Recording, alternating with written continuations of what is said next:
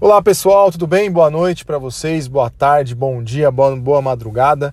Sejam bem-vindos a mais um episódio do nosso podcast Desmistificando o Direito Penal. É, na última, no último episódio, nós começamos a falar, né, começamos a falar sobre os princípios do direito penal, falamos sobre as classificações e já falamos inclusive sobre um dos princípios, né, que é o princípio da proporcionalidade. Falamos que ele tem duas grandes vertentes, né? a, vedação ao excesso é, e a proibição também da proteção deficitária. Falamos que esses dois, essas duas vertentes possuem é, sinônimos, né? que, é, é, que é o garantismo negativo e o garantismo positivo. Falamos também do que é o garantismo integral, ok? É, falamos bastante também, até demos exemplos é, dos mandados é, constitucionais de criminalização, ok? E falamos, por fim, é, se existem ou não mandados implícitos de criminalização é, previsto aí no ordenamento jurídico, e nós concluímos que sim, na própria Constituição Federal, é, demos o exemplo do próprio crime de homicídio, que uma vez retirado esse crime de homicídio, estaria configurado então a violação a um mandado implícito é, de, de criminalização, já que a vida é um valor fundamental de acordo com a Constituição Federal, ok? Pois bem, é, a gente só não, consegui, só não conseguimos concluir o finalzinho da, do estudo desse, desse princípio que fala exatamente sobre o efeito clique. Né? Falamos inclusive sobre é, a, a, as consequências e quais são as medidas que podem ser tomadas frente à omissão do legislador quanto a esses mandados constitucionais de criminalização e faltou apenas a gente falar um pouco sobre o efeito clique no direito penal. Bom, para quem não sabe, efeito clique é, é, a, é, na, é, é uma teoria que é traga pelo direito constitucional e significa dizer o seguinte: é, em termos práticos, significa dizer que não pode, de forma alguma, é, extinguir direitos e garantias fundamentais já previstas no, no ordenamento jurídico brasileiro. É, por quê? Porque, de acordo com a dignidade da pessoa humana, isso não seria possível. E o, e o princípio, perdão, e o efeito clique diz exatamente isso. Ou seja, trata-se da não possibilidade do retrocesso. Uma vez previsto determinado direito fundamental, não é possível a flexibilização ou enfraquecimento daquele determinado é, direito, ok? Esse é um, na verdade, é um efeito fala um princípio, mas na verdade é um efeito que é trazido é, ao direito constitucional. É um tema que é muito estudado, inclusive, e isso, se eventualmente acontecer, pode ser objeto, inclusive, é, de adins, né, é, de, de ações, ações constitucionais, para que seja proibida, então, a retirada de direitos fundamentais, ok? Então, é o princípio da vedação ao retrocesso né, em, tra transformando esse efeito clique em princípio, ele se transforma então em o princípio da vedação ao retrocesso, ok? Então, senhores, é isso. Finalizamos então a análise do primeiro princípio, é, que é o princípio da proporcionalidade. Vamos falar agora sobre o segundo princípio, e mais uma vez aqui, tá? Nós estamos seguindo a classificação dos princípios. Essa primeira classificação é a classificação quanto à missão fundamental do direito penal. E aqui partimos então para a análise do segundo princípio, que é o princípio da exclusiva proteção dos bens de bens jurídicos, ok? É, pois bem, vamos lá. É, para iniciar o estudo deste princípio, é, é necessário entender o conceito material de crime. Vocês vão entender o porquê. Ou seja, o conceito, o conceito material de crime é a ação ou omissão humana que lesa ou expõe a perigo de lesão um bem jurídico penalmente tutelado. Esse é o conceito material de crime, ok, senhores? É... Veja, aqui nós estamos trazendo o conceito material de crime. que é uma ação ou omissão humana que lesa ou expõe a perigo de lesão um bem jurídico penalmente tutelado, certo? O legislador é o destinatário deste conceito, pois criar leis para a proteção de bens relevantes que são estabelecidos pela política criminal é função de quem? Do próprio poder legislativo, ok? Então, é o legislador quem cria leis e figuras é, é, é, típicas que são definidas como crimes, certo? É, e aí, com base nisso, a gente precisa se perguntar, tá? Mas qual é a função do direito penal? Veja, é, e, e, essa, essa teoria aqui, essa pergunta, ela é muito pertinente porque ela vai fazer com que nós, inevitavelmente, voltemos à análise do funcionalismo penal, que é aquela teoria lá que é posterior ao finalismo e etc, certo? Que é tem como dois grandes expoentes, Gunter Jacobs e também Klaus Oxin. E essa essa questão de qual é a função, a finalidade do direito penal, ela vai ter duas respostas, a depender, por exemplo, de qual funcionalismo você se adequa. Se é o funcionalismo moderado ou se é o funcionalismo radical. É, pois bem, de acordo com o funcionalismo moderado, e aí eu vou trazer aqui uma, uma visão panorâmica novamente, uma visão geral aqui do que a gente já estudou, mas vale a pena a gente reforçar aqui novamente quais são essas duas, essas duas vertentes do funcionalismo. O funcionalismo penal, já fazendo uma recapitulação do, do, do, tema anterior, ele trata de um movimento posterior ao finalismo que surge no, na Alemanha a partir de 1970 para questionar o conceito de conduta apresentado pelos sistemas causal e finalista, certo? E, e, e aí é que surge né, a, a divisão de Klaus Oxin, e Jacobs. Para Klaus Oxin, é, a finalidade, a função do direito penal é proteção de bens jurídicos, ok? Já para Gunter e Jacobs, o direito penal tem como função a proteção da própria norma em si. É o que a gente chama de prevenção geral.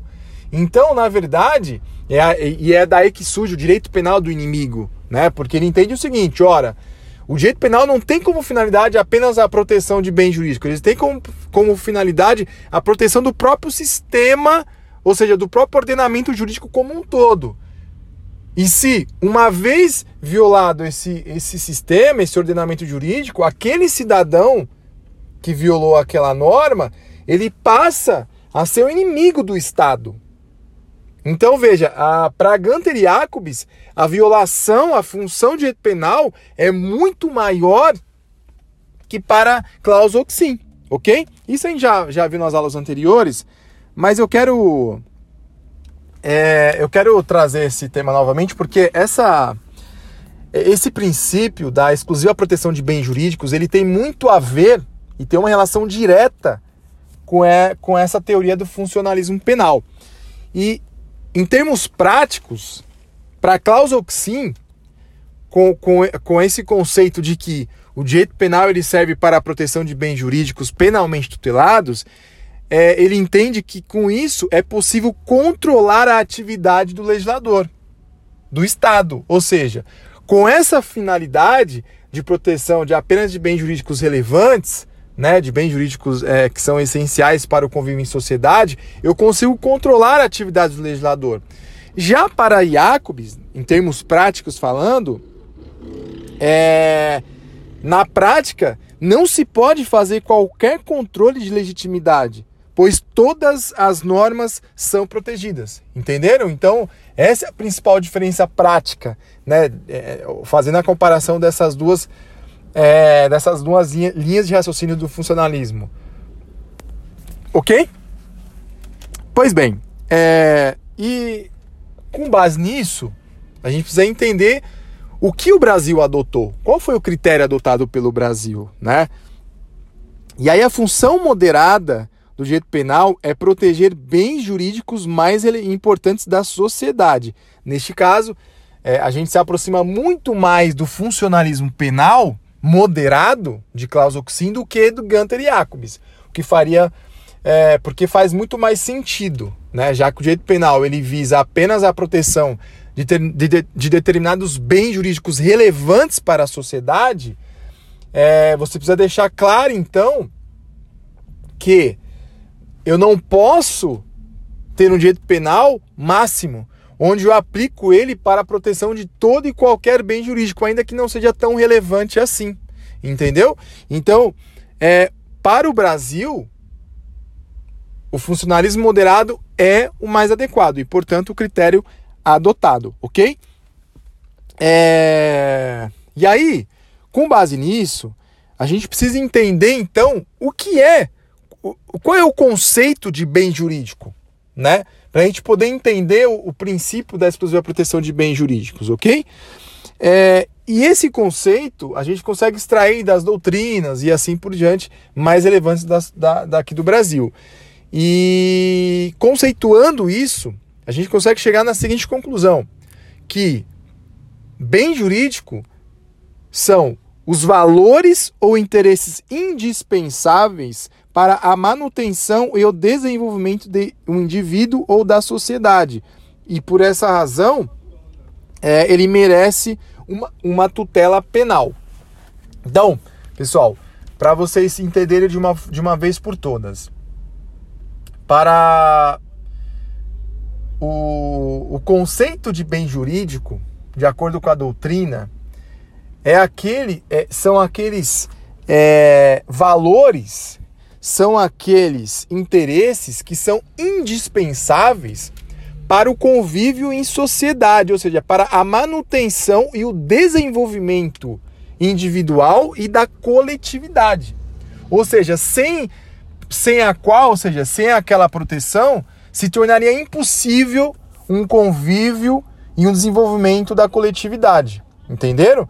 Então, por essa, por esse caráter de ser indispensável, merece então esses valores, é, e esses interesses uma tutela penal, ok? Então, este, portanto, é o conceito de bem jurídico, tá certo?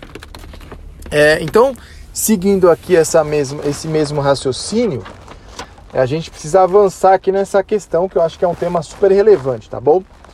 É... E, e, e, colocando isso em prática, né, trazendo esse conceito de bem jurídico, trazendo isso na prática, é, a gente conclui o seguinte: que não é qualquer valor ou interesse que é merecedor de tutela penal. A gente já consegue perceber com base nesse conceito de que eu não posso simplesmente criar um tipo penal simplesmente por criar. Eu preciso criar um tipo penal, criar um crime que tenha como finalidade a proteção de um interesse e de um valor que seja relevante e indispensável para o convívio em sociedade. Tá ok? É mais ou menos aquela ideia que a gente falou na última aula. É, eu não posso, enquanto legislador, criar um crime dizendo é, andar de chinelo no período da noite que compreende entre as 8 da noite e 10 da noite. Eu não posso ir a pena de, sei lá, três meses a um ano. Eu não posso criar esse crime. Por quê? Porque se eu crio esse crime, eu estaria infringindo, é, além de várias outras questões, eu estaria afrontando diretamente o princípio da exclusiva proteção de bens jurídicos. E bem jurídico aqui, como a gente acabou de ver, são aqueles valores e interesses que são indispensáveis para o convívio, para a manutenção e o desenvolvimento da coletividade. Aí eu pergunto para vocês: seria é, o andar de chinela à noite um bem indispensável para o convívio em sociedade? Obviamente que não. Então a gente já consegue perceber que ele seria um crime que não poderia sequer existir, ok? Então com isso a gente conclui que não é qualquer interesse ou valor que merece uma tutela penal, certo? Somente os bens jurídicos mais relevantes merecem uma tutela penal. Isso é um ponto importante, porque com base nisso a gente precisa ter em mente a seguinte situação: não é lícito ao legislador punir orientações sexuais, religiosas, e dentre outras várias orientações. Eu não posso, o legislador não pode criar tipos penais que punem apenas algumas determinadas preferências e orientações, ok? É, e principalmente, claro, aqueles bens que também não são relevantes para a sociedade. O direito penal, é, como a gente vai falar mais adiante, ele é fragmentado, pois há um filtro das questões relevantes. Lá para frente a gente vai falar desse ponto que é super relevante, quando a gente vai falar é, do princípio da intervenção mínima do direito penal, a gente vai estudar direito penal é o que a gente chama de soldado reserva. Ele só é acionado se necessário. E mais do que isso, ele tem um caráter subsidiário e fragmentário.